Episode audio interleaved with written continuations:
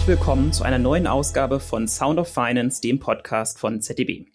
In der Folge heute dreht sich alles um das Thema Risikomanagement von Banken. Warum sprechen wir gerade heute über das Thema? Grund sind neue regulatorische Anforderungen, nämlich die von der BaFin zur Konsultation veröffentlichten neuen Mindestanforderungen an das Risikomanagement, kurz auch bekannt als Emma-Risk. Bis Ende Oktober konnten Institute im Rahmen der Konsultationsphase ihre Anmerkungen zum Entwurf für die Aufsicht weitergeben. Wir von ZDB haben uns natürlich auch mit den neuen regulatorischen Anforderungen befasst und wollen heute einmal klären, welche Neuerungen durch die siebte MRIST-Novelle auf Banken zukommen und wie gut Banken darauf vorbereitet sind. Mein Name ist Jan Müller-Detert, ich bin Berater bei ZDB und habe mir für das Thema heute einen Experten eingeladen, Ulf Morgenstern. Ulf ist Senior Manager bei ZDB und war schon einmal Gast bei uns im Podcast. Wenn ich mich recht erinnere, haben wir damals über die CR3 gesprochen. Aber erstmal herzlich willkommen, Ulf. Schön, dass du bei uns im Podcast bist. Ja, vielen Dank. Schön wieder hier zu sein. Ich glaube, es ist fast ein Jahr her, dass wir über Basel 3 und die CR3 gesprochen haben. Und ja, wir bleiben in der Regulatorik ja und äh, haben heute immer Risk vor der Brust. Heute geht es dann eher um, äh, was, sag ich mal, nationales, von der nationalen Aufsicht kommt. Ähm, bevor wir in die Inhalte der siebten Emma-Risk-Novelle einsteigen und diskutieren, welche Auswirkungen diese auf die Banken haben, würde mich mal ganz allgemein interessieren, was hat es generell mit den sogenannten Emma-Risk auf sich und warum sind sie für Banken denn so wichtig? Ja, also Emerisk haben wir so eine gewisse Historie. Und die Älteren unter uns haben das schon mitgemacht. Es fing mal an mit Mindestanforderungen an die Handelsgeschäfte, MAH. Dann wurden sie ergänzt um Mindestanforderungen an das Gridgeschäft, MAK.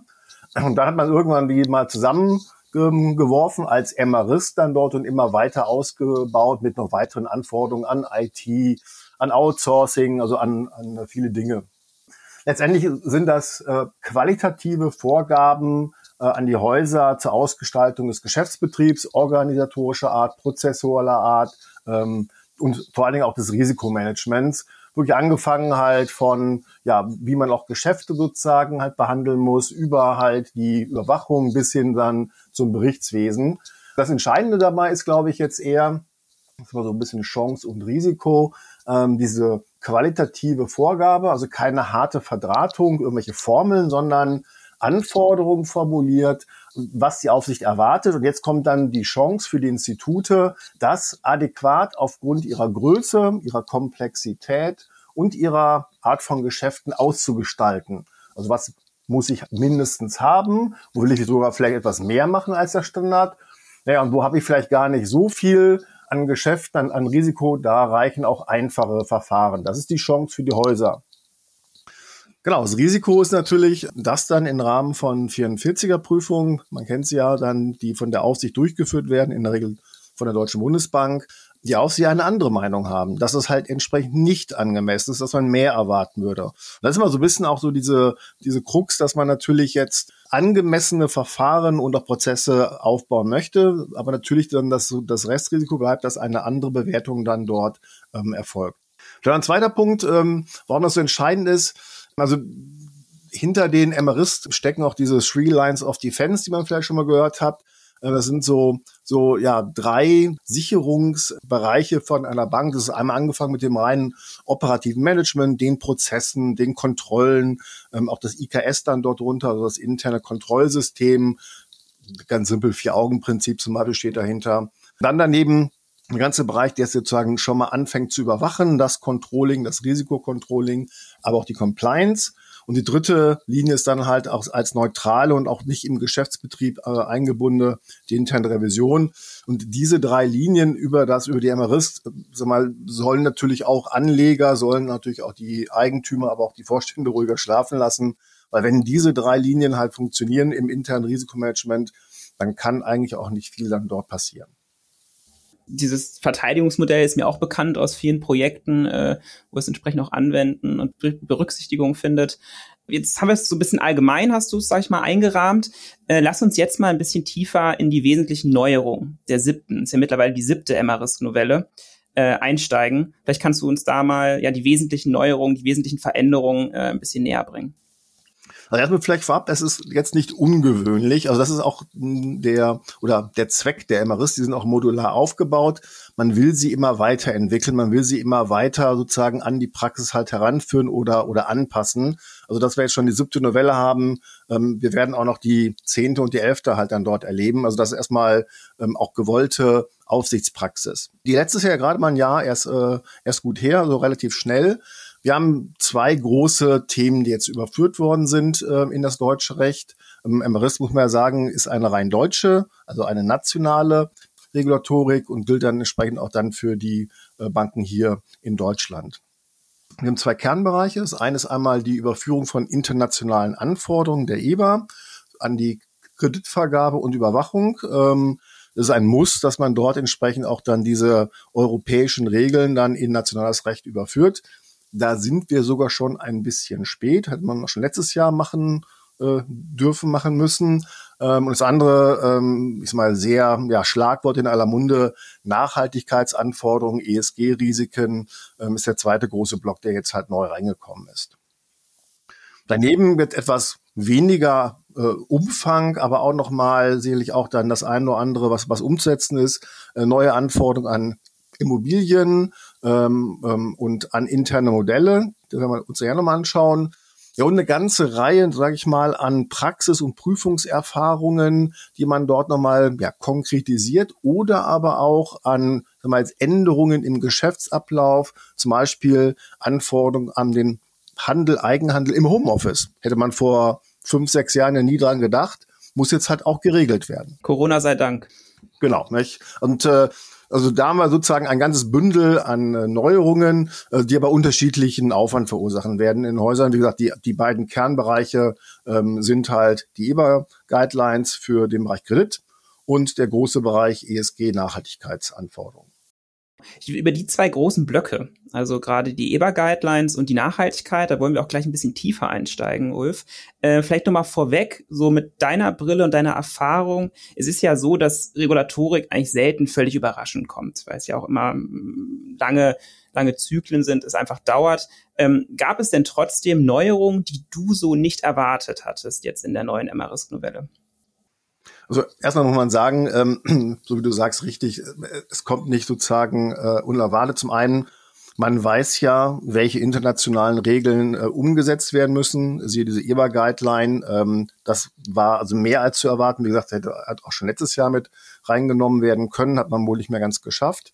Das andere ist, es gibt ja ein Fachgremium bei der BaFin, Emerisk, ähm, wo auch die Verbände, wo auch Vertreter von Banken drin sind und dort werden auch diese Themen besprochen, sodass also der der große Kern der Änderungen äh, auch über diese Austausche dann zwischen Aufsicht und äh, der Wirtschaft auch schon bekannt waren. Ich würde vielleicht einen Bereich rausgreifen, der schon so ein bisschen überraschend war. Ich eben schon nannte, die Immobilien. Ich, ich nehme vielleicht vorweg, vielleicht äh, das auch ganz gut passt. Die wurden jetzt auch als eine eigene Geschäftsart sozusagen in die MRISK reingenommen, also unter die jetzt auch die MRISK dann auch gelten oder die darauf anzuwenden sind. Und letztendlich kann man sagen, alle Anforderungen, die man so an den Handel hat, an, an den Bereich Kredit, Funktionstrennung, an Prozesse, gelten jetzt auch für Immobilien. Das ist also schon eine etwas ungewöhnliche Geschichte, die jetzt ähm, auch nicht unbedingt ganz so zu erwarten war. Aber auch hier wiederum Praxiserfahrung.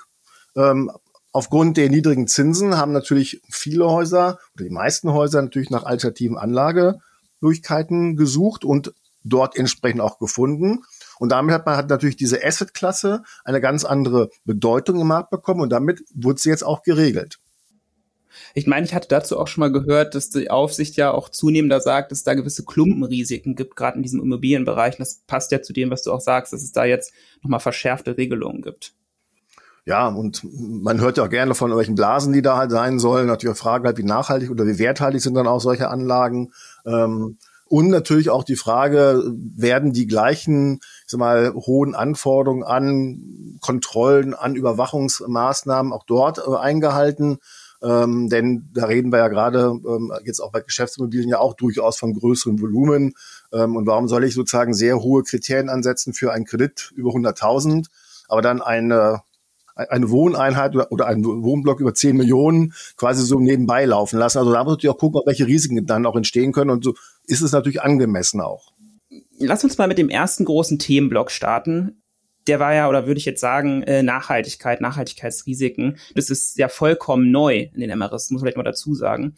Bislang gab es halt von der BaFin, äh, vielleicht auch vielen bekannten, Merkblatt zu Nachhaltigkeitsrisiken, was ja auch erstmal nicht verbindlich war.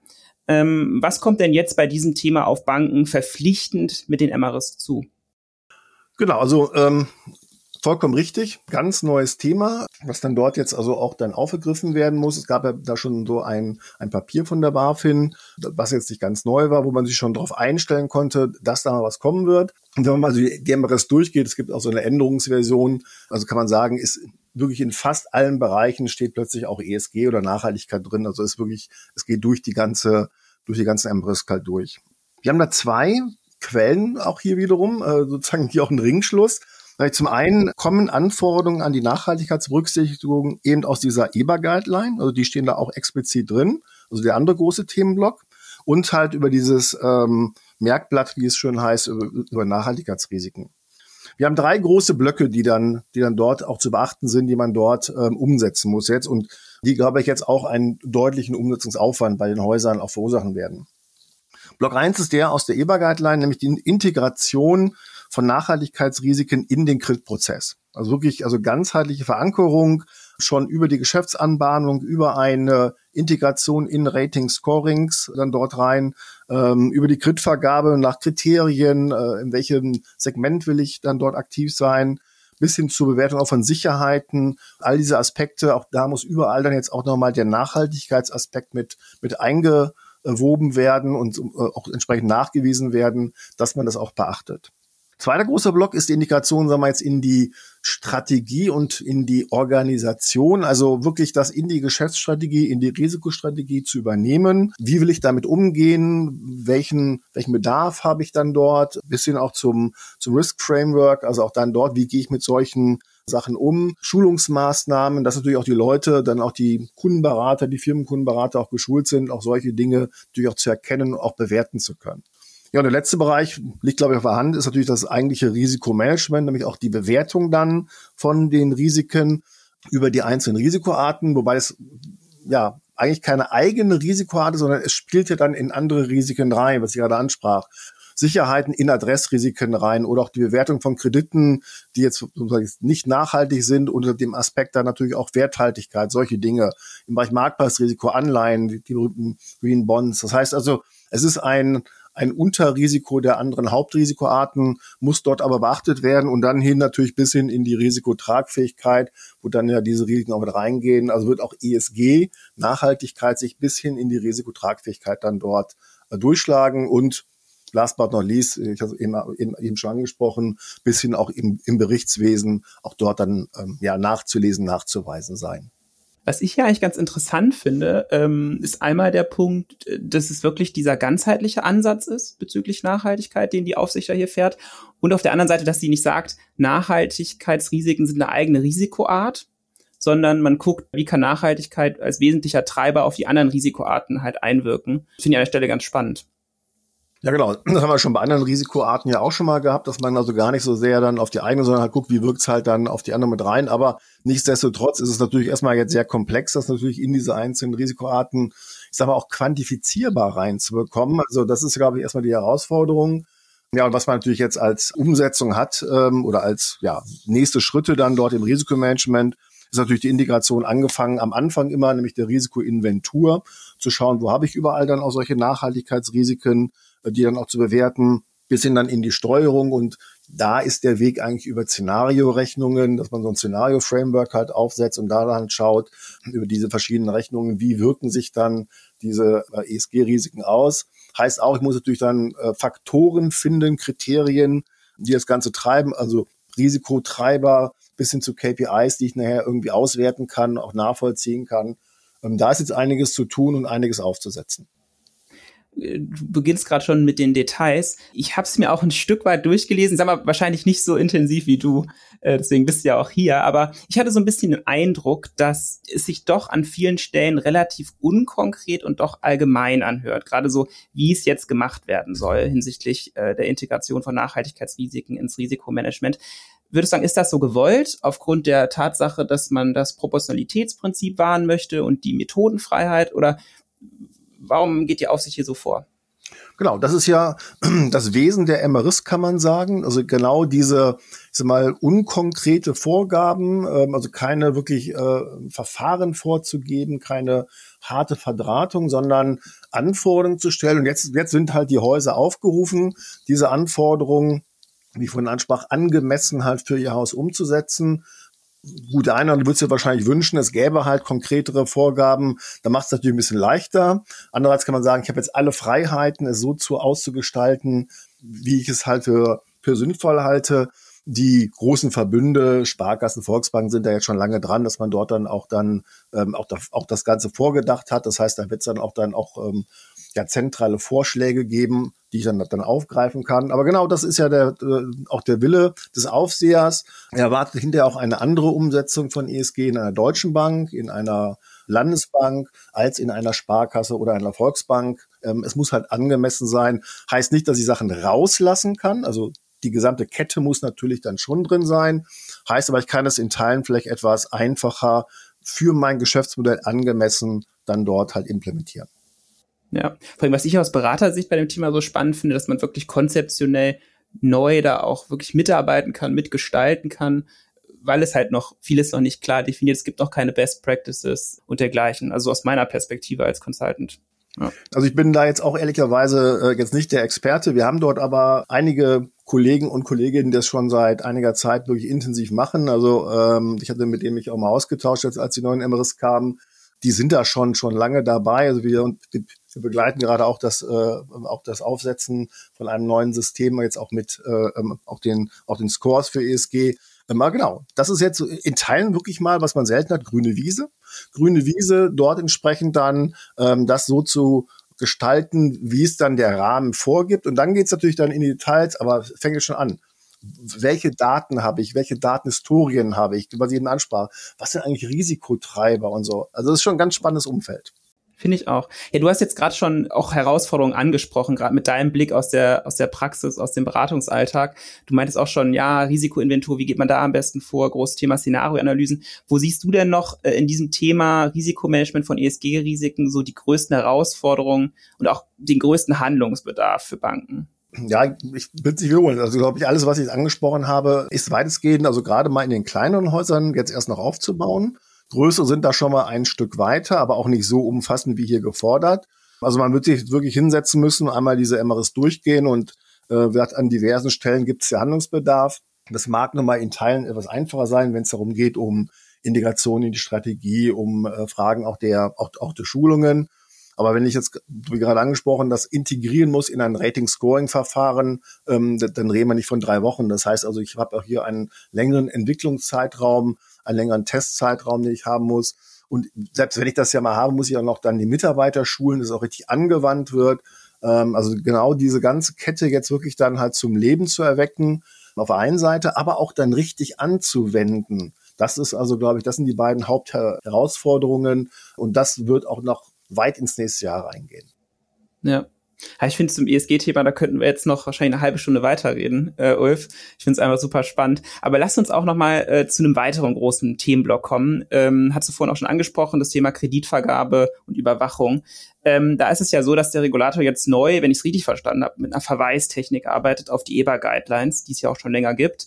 Und die gelten ja auch schon für größere Institute. Warum gibt es gerade in diesem Bereich Neuerungen in den MRIS und was ändert sich bei der Kreditvergabe und der Überwachung? Genau, also vielleicht vorab nochmal, also ich halte diese Vorgehensweise ehrlicherweise für sehr unglücklich. Warum? Weil ich jetzt anfangen muss, natürlich noch ein zweites Papier mir anzugucken, wo dann die, diese Aufverweise hinführen. Ähm, es gibt zwar eine deutsche Version, aber da bin ich immer ein Freund von, noch das Original zu lesen, weil doch das eine oder andere nicht immer ganz richtig übersetzt wird kommt die nächste Herausforderung natürlich, äh, dass es dann auf Englisch ist, äh, das Ganze.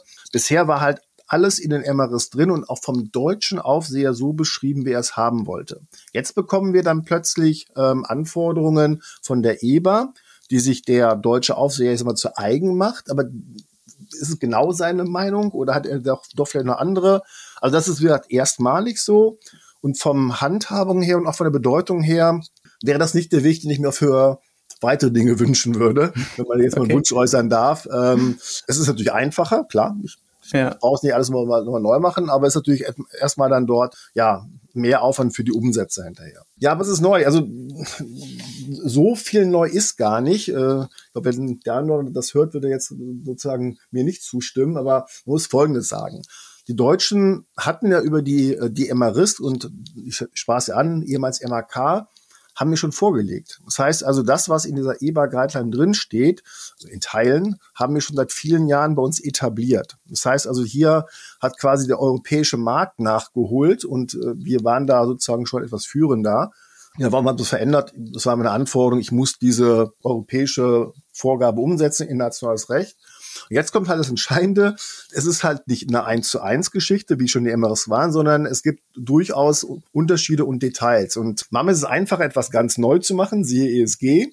Jetzt muss ich natürlich genau suchen, wo sind die Unterschiede, was ist das Detail, was anders ist, wo, wo bohren die denn vielleicht tiefer? Das ist auch nochmal eine ganz andere Herausforderung jetzt bei der Umsetzung. Ganz konkret dazu gefragt, was kommt neu? Also es gibt eine ganze Reihe, ich will jetzt vielleicht nur, nur auf die großen Punkte mal einmal eingehen. Also ich muss meine Kundensegmentierung dort nochmal ja anders gestalten und das sozusagen auch dann ja gleichartig so ein Segment dann auch behandeln. Wird in vielen Fällen heute schon gemacht werden im Bereich PK, Geschäftskunden, Firmenkunden. Es muss aber auch, auch sozusagen dann sehr klar nachvollziehbar sein, auch für einen Dritten. Der ganze Bereich Kreditwürdigkeitsprüfungen wird nochmal deutlich erweitert und hier auch sehr stark auf die Zukunft ausgerichtet. Also gar nicht so sehr jetzt nicht nur den aktuellen Zeitpunkt, sondern auch dann ist der Kreditnehmer auch noch in zehn Jahren in der Lage, den Kredit dann auch zu bedienen. Also noch viel stärker das Ganze nach vorne zu projizieren. Und das Ganze verbunden mit Sensitivitätsanalysen. Ja, was wäre, wenn? Ich sag mal, ein einfaches Beispiel natürlich, die Häuslebauer, die vor zwei Jahren abgeschlossen haben in der Niedrigzinsphase. Wie sieht's bei denen in zehn Jahren aus, wenn es ausläuft zum Beispiel? Also solche Fragen sie auch zu stellen. Und was sind das hat dann auch für Auswirkungen unter Umständen, die man dann dort hat? Zweiter großer Punkt ähm, ist nochmal die Steuerung, Überwachung, die intensiver gemacht werden soll. Hier sind wir schon eigentlich über die Emma Risk bisher schon ganz gut auch gewesen. Das sind wirklich Details. Auch hier geht es nochmal wieder eher um ja, vermehrte Sensitivitätsanalysen, auch des Bestandes, nicht nur auf den Einzelfall, sondern auf den Bestand dabei und einige Anforderungen an Daten, Datenhistorien. Zum Beispiel, dass also wirklich über einen Lebenszyklus alle historischen Daten von so einem Kreditfall aufgehoben werden müssen sollte heute schon der Fall sein. Jetzt wird es verpflichtend, ähm, um sozusagen auch nochmal ex post dann natürlich sowas dann ja nachrechnen zu können. Das ist natürlich auch wiederum eine Frage, ob die IT-Systeme das dann halt hergeben. Letzter Punkt, das ist, glaube ich, ganz spannend auch nochmal, aber hier haben wir auch mal so ein, ja, ich sag mal, Nutzen, weil es ist, das ist oftmals die Frage, mache ich das nur für mich oder mache ich das äh, so sozusagen jetzt also nur für den Aufseher? Es geht um ein Framework fürs Pricing. Also auch hier klare Anforderungen an ein Pricing Framework, äh, sowohl Vor- als auch Nachkalkulation, um genau natürlich dann auch hinterher nachweisen zu können, ja, es ist, es ist angemessen gewesen. Ich bekomme auch meine Kosten gedeckt, also die Risikokosten, die, auch die weiteren Kosten, ex post sich auch nochmal anzuschauen, ähm, das auch zu messen. Ähm, auch hier natürlich das Thema Rentabilität, nicht? denn es muss ja auch Geld verdient werden und so weiter. Also auch das ist, glaube ich, nochmal in Teilen so heute noch nicht vorhanden. Und hier sehe ich aber auch Beispiel einen ganz klaren Nutzen für die Institute, natürlich so ein Pricing-Framework aufzusetzen und damit dann natürlich ähm, ja noch genauer, noch besser dann natürlich die Kredite ähm, dann rausgehen zu können mit einer angemessenen Marge dann. Ja, ja, du hast jetzt schon gesagt, das finde ich auch ganz spannend, dass jetzt zwar neu auf die EBA verwiesen wird, auf die Guidelines, aber vieles davon eigentlich gar nicht wirklich neu ist. Das heißt, man muss vor allen Dingen, oder Institute müssen vor allen Dingen gucken, was ist jetzt tatsächlich neu und was scheint nur vielleicht nur neu, aber haben wir eigentlich schon so umgesetzt. Du hattest eben auch schon vereinzelte Punkte hier äh, im Detail gesagt, aber nochmal die Frage auf den Punkt gebracht, wo denkst du, wo sind die größten Herausforderungen für Banken, ähm, das hat auch die kleineren Institute, mit ähm, diesen Vorgaben jetzt an die Kreditvergabe? Also die größten werden sicherlich diese Sensitivitätsanalysen sein, die man da jetzt aufsetzen muss, äh, sowohl in der Würdigkeitsprüfung als auch hinterher in der Überwachung. Ähm, ist also so ein Trend, dass man ja immer mehr halt über Szenarien, über Sensitivitätsanalysen halt kommen möchte, um halt dieses berühmte Was wäre, wenn dann dort auch zu sehen. Und ähm, ich glaube, da muss man auch noch mal, was eben auch, auch ein bisschen Hirnschmalz mal reinstecken und dann halt natürlich rechenfähige Modelle haben, die das Ganze auch dann natürlich ähm, ähm, ja wirklich transparent machen, aber auch nachvollziehbar sind natürlich für die für die Anwender. Ja, und Daten. Daten ist natürlich immer halt auch ein Thema, wenn jetzt natürlich immer mehr Daten auch vorzuhalten sind, ähm, Datenqualität zu sichern, die aber auch auswertbar zu haben hinterher. Also auch die IT wird hier sicherlich das eine oder andere nochmal äh, verändern müssen, um diese Anforderungen dann dort auch angemessen umsetzen zu können. Lass uns jetzt neben den zwei Blöcken, ESG und Kreditvergabe, nochmal äh, ein bisschen Platz hier in dem Podcast schaffen für weitere Themen. Du hast ja am Anfang auch ein paar schon genannt, Richtung Immobilien, äh, die du jetzt mal wichtig findest äh, zu nennen mit Blick auf Änderungen mit der siebten MRIS-Novelle. Genau, Immobilien würde ich jetzt überspringen, weil das habe ich eben schon, glaube ich, genau. ausgeführt. Ja. Also ähm, darf man nicht unterschätzen. Allein, dass jetzt sozusagen auch die, auch die Prozesse gleichartig aufgesetzt werden müssen wie beim Kreditbereich mit Vier-Augen-Prinzip und mit äh, äh Funktionstrennung, ähm, klingt erstmal altbekannt, aber dahinter stecken ja Menschen. Ich muss die erstmal haben. Ich muss die sozusagen auch dann dort unter Umständen halt anders aufstellen, äh, in andere Einheiten reinbringen. Also das wird schon nochmal einiges an Aufwand hat verursachen.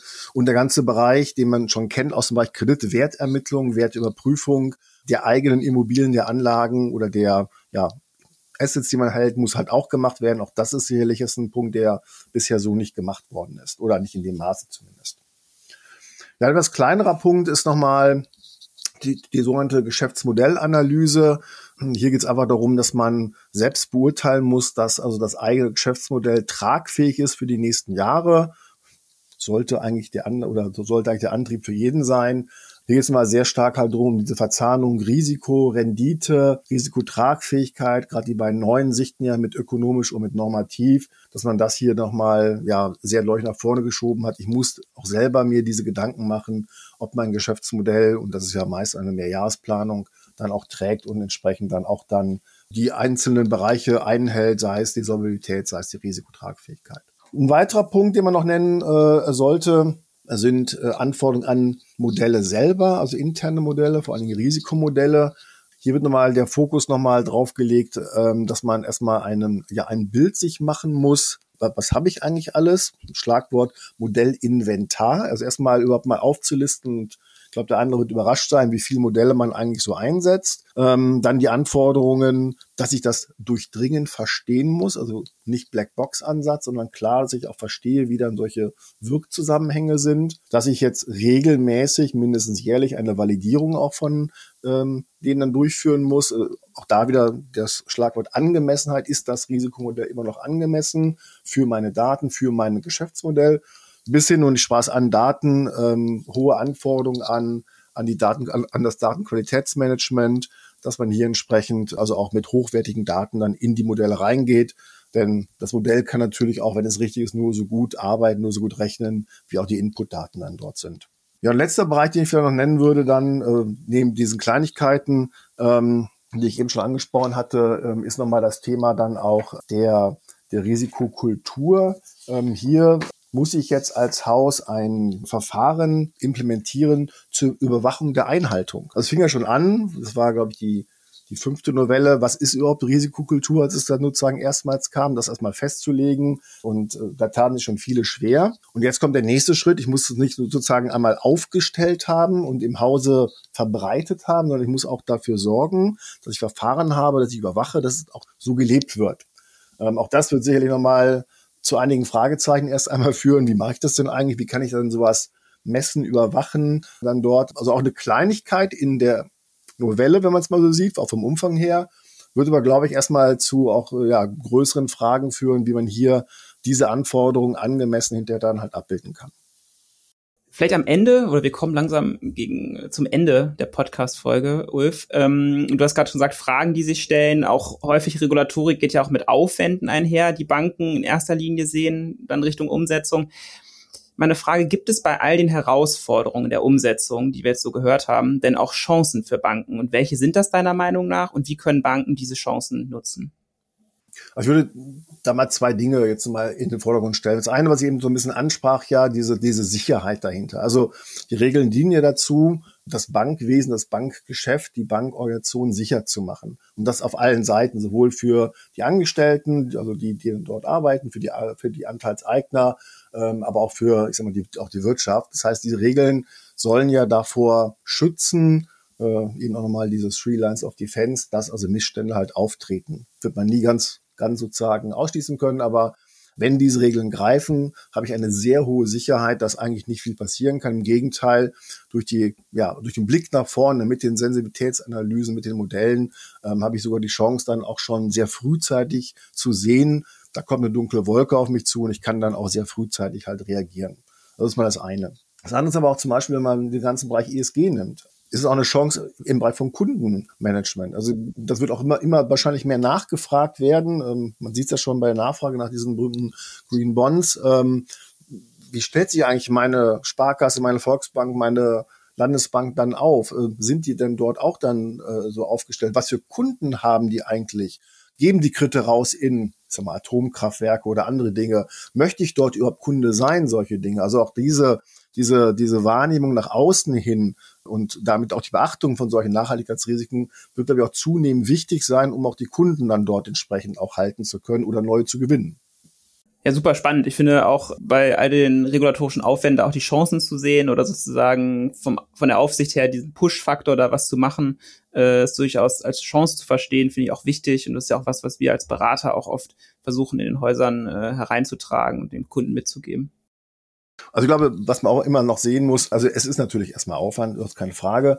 Aber wenn ich jetzt Vorstand wäre und ich hätte ein Haus, was Emma-Risk erfüllt und eins, was nicht erfüllt, ich würde bei dem Emma-Risk-Haus viel ruhiger schlafen können, ob meiner Verantwortung, weil ich einfach weiß, dass ich ein, ein Bündel an Verfahren, Prozessen habe, an Maßnahmen, um halt Missstände auszuschließen. Ähm, also das ist, glaube ich, auf allen Ebenen ähm, einfach ein Sicherheitsanker, den ich dann dort auch habe, der natürlich ähm, entsprechend Aufwand erstmal dann auch äh, erfordert, aber der Nutzen hinterher ist natürlich daraus, dass ich ähm, dann hoffnungsfroh dann auch dann wirklich auch keine größeren Probleme habe oder wenn sie halt kommen, wie gesagt, sie frühzeitig erkenne und gegensteuern kann. Ja, super interessant. Vielleicht noch eine abschließende Frage, die, äh, die wir gar nicht besprochen haben, aber ich glaube, die noch super wichtig ist. Wie sieht's denn mit der Inkrafttretung der MRIS-Novelle aus? Also wenn man das bei der CR3 sieht, das dauert ja alles doch recht lange. Äh, vielleicht kannst du dazu abschließend noch was sagen. Ja, gute Frage. Es, es gibt keinen offiziellen Termin bisher. Die, die Konsultation äh, hat ja äh, Ende Oktober geendet. Ähm, das heißt, da haben dann auch die Verbände vor allen Dingen halt dann nochmal Hinweise gegeben, was sie halt verändert haben möchte. Das guckt sich die Aufsicht jetzt an. Fairerweise, wenn man sich die letzten Novellen anschaut, also zwischen der Konsultationsfassung und der Endfassung, also hatten wir eine extrem hohe äh, äh, Identität. Also wenn werden halt meist nur Nuancen halt verändert ich sag mal, 98, 99 Prozent äh, werden so übernommen werden. Erwartung wäre aber, dass gar nicht so lange mehr dauern wird. Ähm, ich es ja an, also die, die EBA-Guideline mit den Kreditregeln hätte schon, oder bei großen gilt sie schon, hätte auch schon vor einem Jahr übernommen werden müssen. Da steckt so ein bisschen, sagen wir jetzt auch Druck dahinter. Ähm, ja, und die Aufsicht will ja gerne, dass diese ESG-Regeln jetzt möglichst schnell auch dann halt in die Praxis kommen.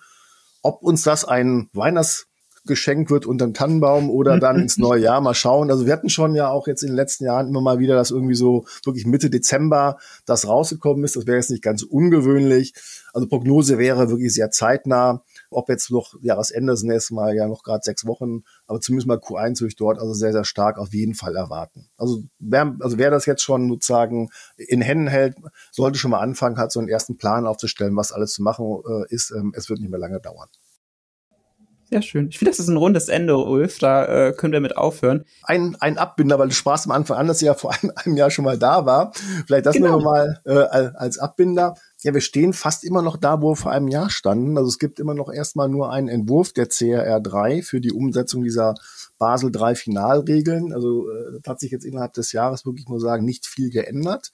Das in Kraft treten soll immer noch zum 1.1.25 sein, also ich sag mal knapp noch zwei Jahre, sehr umfangreiche Regeln, immer noch kein europäisches konkretes Werk. Nur wenn ich in zwei Jahren das Ganze anwenden will und ich muss noch relativ viel in den Systemen ändern, dann wird Zeit.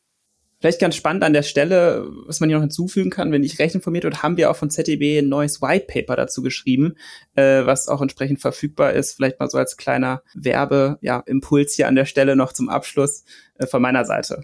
Ich hab's, ich war nicht beteiligt, ich habe es aber gelesen. Ich kann es nur sehr jedem empfehlen. Es ist ein sehr guter Überblick, was da auf die Häuser zukommt über Basel und auch die CR3, das, was man heute schon kennt. Jetzt darf ich aber sagen, vielen Dank für das interessante und tolle Gespräch mit dir, Ulf. Toll, dass du wieder bei uns warst. Super Einblicke. Ähm, ganz, ganz vielen Dank. Ja, ich bedanke mich auch. Hat wieder Spaß gemacht. Und äh, ja, vielleicht machen wir noch ein kleines äh, Relaunch, wenn dann auch die finale Version da ist, äh, dass man noch einmal kurz drauf schaut. Ist meine Prognose mit 99 Prozent wird übernommen, dann eingetroffen. Gerne, können wir machen. Ja, nochmal an euch, liebe Zuhörerinnen und Zuhörer. Wie ihr wisst, freuen wir uns immer über eure Meinungen zu dem Thema per Mail, Social Media, wie ihr wollt. Wenn euch die Folge gefallen hat, abonniert gerne den Podcast und lasst eine Bewertung da. Vielen Dank und bis zum nächsten Mal bei Sound of Finance.